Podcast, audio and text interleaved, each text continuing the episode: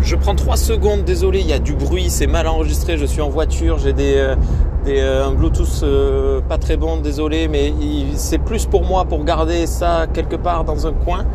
le wokisme, on, sort pourquoi ça existe, pourquoi il est temps de, passer à autre chose, pourquoi il faut avancer?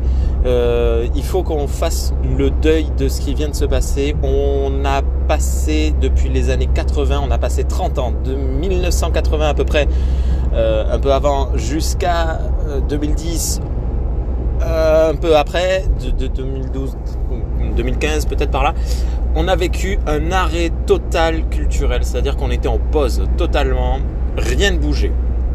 Alors on était dans un constat euh, de, relations sociales euh, pourraves, pécaves, euh, enfin maintenant on, le dit aujourd'hui, mais à l'époque on le trouvait tout à fait normal et bien parce que c'était les hommes, bon bref voilà.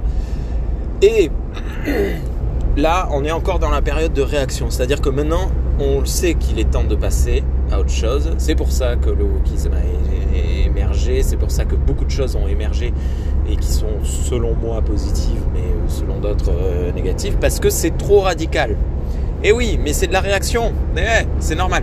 Donc en fait, on passe de quelque chose qui était très enfermant, en bloquant pendant longtemps. 30 ans, c'est très long pour une culture. Hein. Euh, on, avance vraiment les années 50 n'ont rien à voir avec les années 60, les années 60 n'avaient rien à voir avec les années 70, qui ont commencé à se transformer dans les années 80 et qui sont restés. C'est-à-dire que même si technologiquement on a évolué, même si on a commencé à réfléchir à deux, trois trucs, on est resté les mêmes personnes culturellement des années 80 aux années fin 2010, mi-2010. Et c'est pour ça qu'aujourd'hui, il faut mettre le feu partout et avancer. Euh, au revoir.